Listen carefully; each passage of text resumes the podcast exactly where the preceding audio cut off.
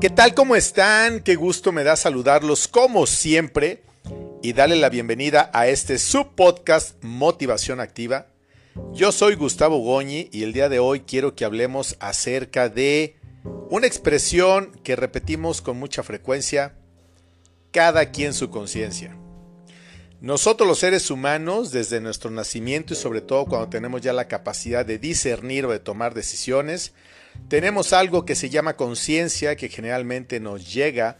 con el bautismo, para quienes somos católicos o cristianos o algunas denominaciones que se mueven bajo, o mejor dicho, se rigen bajo estos principios,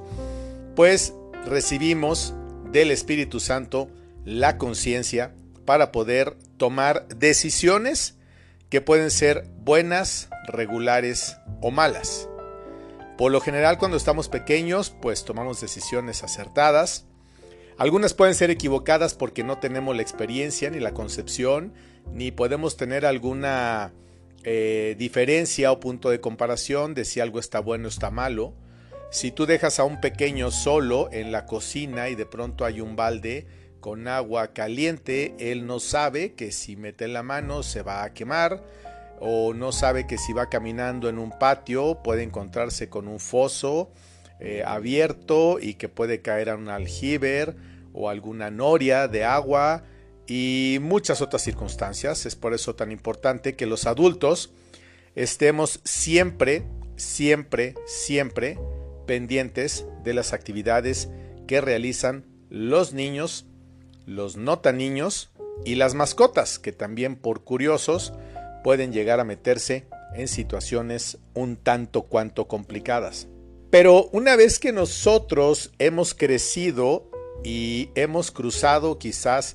el umbral de la secundaria, la preparatoria, el high school, como se conoce en Estados Unidos o en algunos otros países, no se diga ya un tema de una carrera profesional o incluso si no se ha tenido la posibilidad, la oportunidad, el deseo o la decisión de estudiar, bueno, pues la propia edad, la experiencia te va llevando a tener la capacidad de tomar decisiones.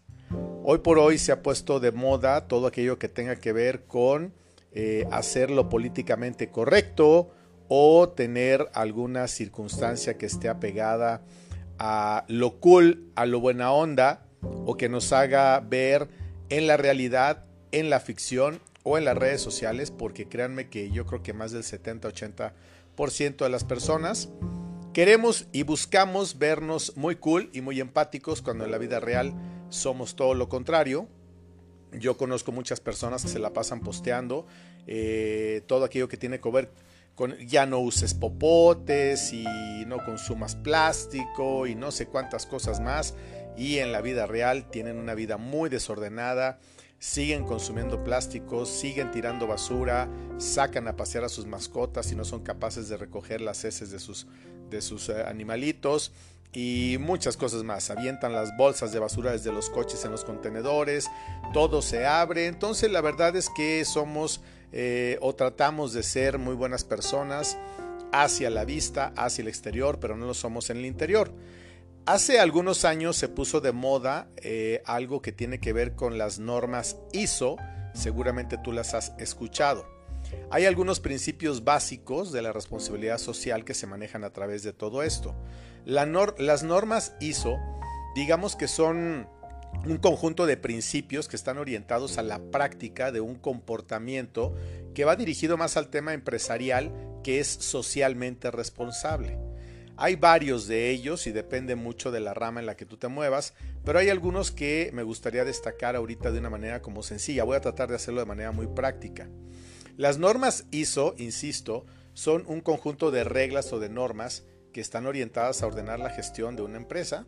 Son establecidas por un organismo internacional de estandarización, que es el International Organization for Standardization, no sé si lo pronuncié bien, es una entidad que está conformada por más de 160 países. No es la ocurrencia de alguien más, no es el típico club de Toby en el que nos juntamos tres personas y votamos a favor o en contra. Esto tiene algo que está fundamentado y que va mucho más allá de solamente una moda o un tema meramente empresarial o de negocio. En el año 2010, este organismo al que yo me refiero, el Organismo Internacional de Estandarización, desarrolló normas ISO, las cuales fomentan la responsabilidad social entre las empresas, se conocen sus siglas como RSE, por medio de prácticas operativas responsables que permitan generar valor social, del medio ambiente, económico, tanto en los colaboradores como en el entorno, o sea, el impacto que puede tener no solamente para mí como empresa, para mis trabajadores, sino en el tema social, pero al igual que otras normas, porque existen muchas,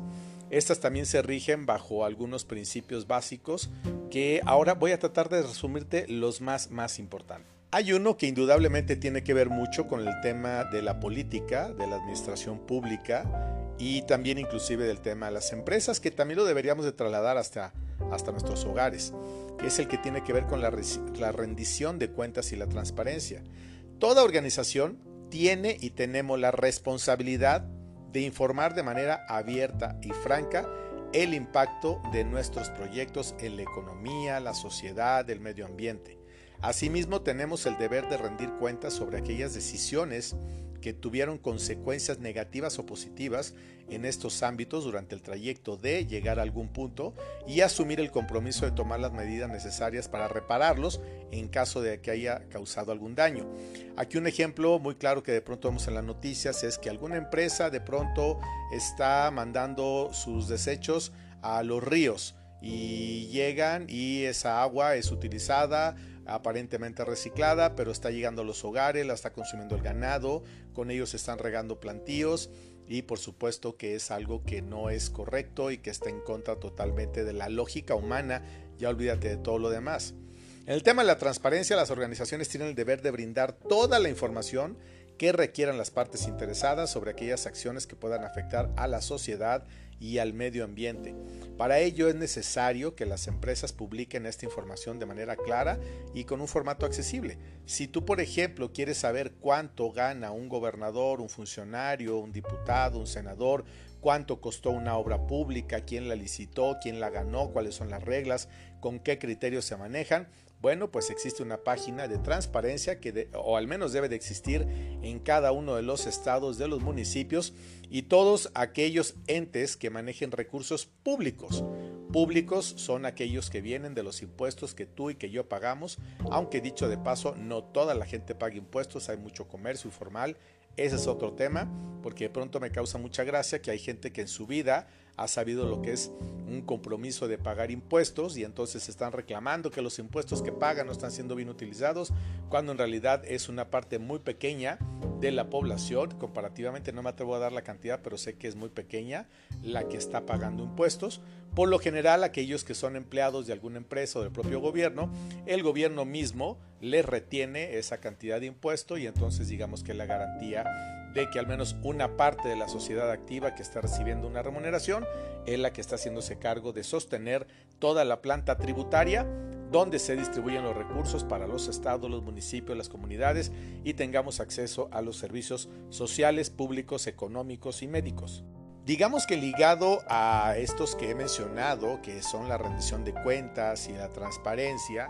eh, obviamente está inmerso dentro de un comportamiento de ética, ya que la honestidad, la equidad, la integridad son criterios clave para toda organización con responsabilidad social. Asimismo, es importante que el objetivo económico no sea el único motor de sus actividades, sino que pueda generar un impacto positivo en la sociedad, que todo tenga un tema social, porque si solamente pensamos en función de números, de ganancia, de utilidad, entonces perdemos de vista la parte humana y es donde ahí las cosas empiezan a complicar, porque nos volvemos, como nos hemos vuelto, en una sociedad totalmente fría, que solamente está regida a través de los números y nada más.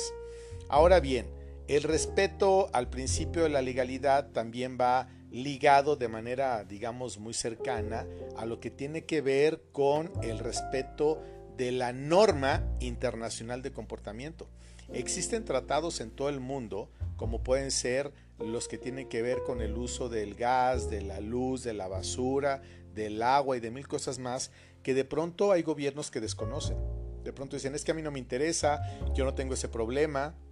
y entonces al no cumplir con ello nos están metiendo en un brete, en un verdadero brete muy complicado que tiene que ver con todos los temas eh, de, clima, todo lo que estamos viviendo ahora, esta crisis global del cambio climático que lo estamos padeciendo cada año de una manera mucho más importante, porque antes llovía, pero ahora llueve donde no llovía, tiembla donde no temblaba, hace calor donde no hacía calor y hace frío donde no hacía frío. Esto quiere decir que hemos ido alterando con tal de llegar a números y a utilidades en empresas, en regiones o en países del mundo o en algunas empresas, que se dice que son 100 grandes empresas las que controlan la economía del mundo, y bueno, pues que se friegue o que se chingue, perdonando la expresión, todos los demás, en donde me incluyo yo y por supuesto te incluyes tú. Algo que también se ha puesto muy de moda, pero que no todo el mundo cumple, es el famoso llamado el respeto a los derechos humanos. Esto es fundamental para toda organización el respeto por los derechos humanos es clave para fomentar una cultura de responsabilidad social y las organizaciones cumplen un papel fundamental para conseguir este propósito. Por ello es importante que todas las empresas, grandes, pequeñas o medianas, conozcan y defiendan lo establecido en la Carta Universal de los Derechos Humanos, una especie de decálogo de mandamientos donde dice que sí, donde dice que no, y en la que todos tendríamos que poder eh, comprometernos de una manera real, de una manera justa y de una manera honesta. Ahora bien, tú de pronto dirás, bueno, qué fresa está el podcast del día de hoy, pero creo que tenemos que ir asumiendo los compromisos y las realidades que nos está tocando vivir. Hoy por hoy el tema del COVID-19, creo que todos estamos cansados de hablar de la pandemia, pero no por dejar de hablar de ella ya se terminó, es algo que sigue todavía circulando por todo el mundo, que si las vacunas ayudan, que si no ayudan, que si es bueno, que si es malo. En fin, nos hemos enfrentado a algo totalmente novedoso y nuevo gracias a que la, la comunidad científica médica del mundo ha avanzado a pasos agigantados desde hace décadas es que se ha logrado enfrentar, digamos, de una manera pronta y expedita un tema tan delicado como la pandemia. Hace muchos, muchos, muchos, muchos años, seguramente existieron muchas pandemias que el mundo ni siquiera sabía cómo llamarlas y de pronto la gente solamente se empezaba a morir. Hoy por hoy tenemos alternativas que nos permiten llegar a tener una vacuna que ha sido desarrollada de manera pronta, es verdad, y qué bueno que así sea, para que podamos tener acceso a ello. Mucha gente está todavía empeñada en no quererse vacunar. Esto nada tiene que ver con un tema de cultura o de preparación, simplemente creo yo que es más un tema de capricho por todas esas leyendas urbanas que se han escrito, que se han dicho, que corren por las redes sociales y que la gente las compra y las da.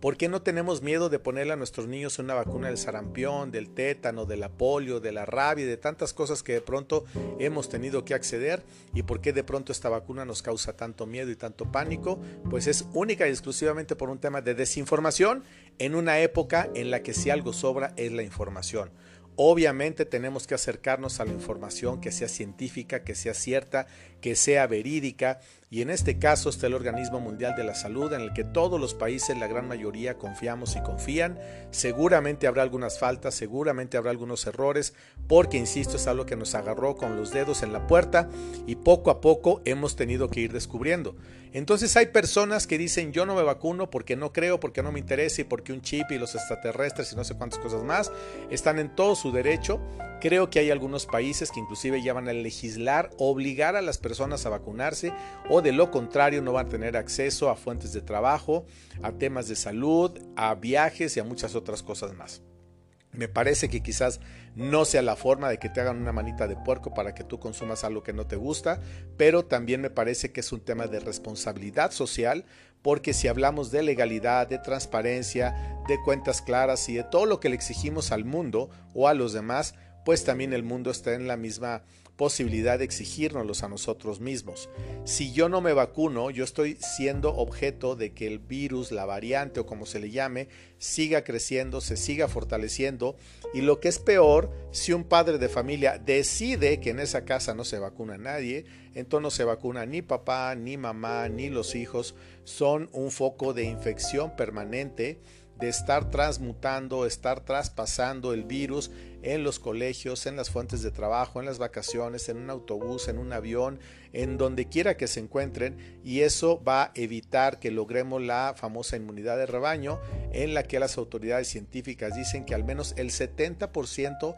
del total de la población del mundo tendrá que estar vacunada para que este virus pueda ceder. Ceder, perdón. Si estamos hablando que somos 7 mil o casi 8 mil millones de habitantes, en todo el mundo, imagínense la cantidad de personas que tendríamos que estar vacunados. Digo tendríamos porque yo ya estoy vacunado y estoy esperando que se cumplan los seis meses para volverme a vacunar porque yo sí creo en la vacuna. Afortunadamente mi madre, quien partió al cielo porque ahí habita y ahí vive desde hace seis meses, casi siete, no tuvo que enfrentarse a este tema del virus y si pasó por casa ni cuenta nos dimos, pero yo no hubiera dudado en ningún momento de ponerle la vacuna porque con eso hubiera evitado muchas cosas que otras familias no han podido evitar. Me ha tocado ver y seguramente a ti también muchos audios, muchos videos de personas que estaban muy graves, que están graves y que han fallecido, donde le dicen a su gente, a su familia a sus amigos, por favor vacúnense porque yo no lo hice, porque no creí, porque me enganché por capricho y estoy a punto de ser intubado y no solamente fue eso, sino que fallecieron. Entonces yo creo que este tipo de testimonios nos deben de dar la pauta para que nosotros tengamos un poco más de conciencia y hagamos lo que tenemos que hacer cada quien su conciencia, cada quien lo que quiere, cada quien lo que decide, por supuesto que sí, pero hay algo que yo siempre digo, cuando una decisión mía afecta de manera directa o puede poner en riesgo de manera directa a terceras personas, entonces yo soy responsable. Y lo que es peor aún, hay gente que se dice súper mega archicatólica, cristiana o cualquier denominación religiosa y no solamente están en contra, sino que a través de sus redes sociales asusan a la gente a que no lo hagan. Ahí hay una alta responsabilidad yo creo que si yo no estoy de acuerdo con algo, me lo quedo en privado y ahí me lo guardo, pero no tengo ningún derecho en estar invitando a la gente a que deje de hacerlo o a que no lo haga, porque ahí sí tenemos una responsabilidad social. Sin embargo, yo respeto la decisión de cada persona y de cada quien, pero hoy por hoy en países y en muchos lugares del mundo y en todos los continentes seguramente cuando querramos viajar te van a estar pidiendo un certificado de vacunación. Yo tengo planeados algunos viajes ya este año 2021 y el 2022 que tienen que ver con temas continentales, que hay que ir a otros lugares, a otros continentes y por supuesto que voy a llevar mi certificado de vacunación y por supuesto que si al llegar hay que hacer pruebas de PCR y si tienes que hacerte nuevamente una prueba de COVID o de lo que sea, pues lo voy a hacer porque a mí me interesa al menos regresar lo más posible a lo que antes teníamos. Como dice el dicho, éramos felices y no lo sabíamos, pero qué absurdo que teniendo la posibilidad de detener esto, no lo hagamos. Es como pensar que te mueres de ganas de darte un baño, tienes la regadera a un lado, lista para hacerlo y no lo haces solamente por un capricho, que tienes muchísima hambre y que no comes solamente por un capricho, porque alguien te dijo que ese pan o que esa sopa tenía algo que te iba a borrar el ADN y no sé cuántas cosas más. Cada quien su conciencia, pero tengamos algo bien claro. Vamos a responder no solamente de lo que nosotros hemos hecho o estamos haciendo, sino de lo que dejamos de hacer y en este caso de lo que provocamos en terceras personas para que hicieran o para que no hicieran. La conciencia va mucho más allá de una decisión, de un simple sí o un simple no. Es un tema de responsabilidad social. Vamos a tratar de dejar de vernos cool, vamos a tratar de dejar de vernos empáticos en las redes sociales y vamos a ser congruentes en nuestra forma de pensar, de hablar y sobre todo en nuestras formas y estilos de vida. Esto no es un tema de moda, no es si me pongo un sombrerito verde o café o uso sandalias o guaraches en una playa. Este es un tema que está totalmente ligado al tema de la responsabilidad de la vida. Lo mismo pasa con temas de aborto, de matrimonios con personas del mismo sexo y de muchas cosas más. Cada quien toma la decisión que quiere tomar y cada uno va a ser responsable de lo que piensa, de lo que dice, de lo que hace y de lo que dejó de hacer. Paz y bien para todos ustedes siempre.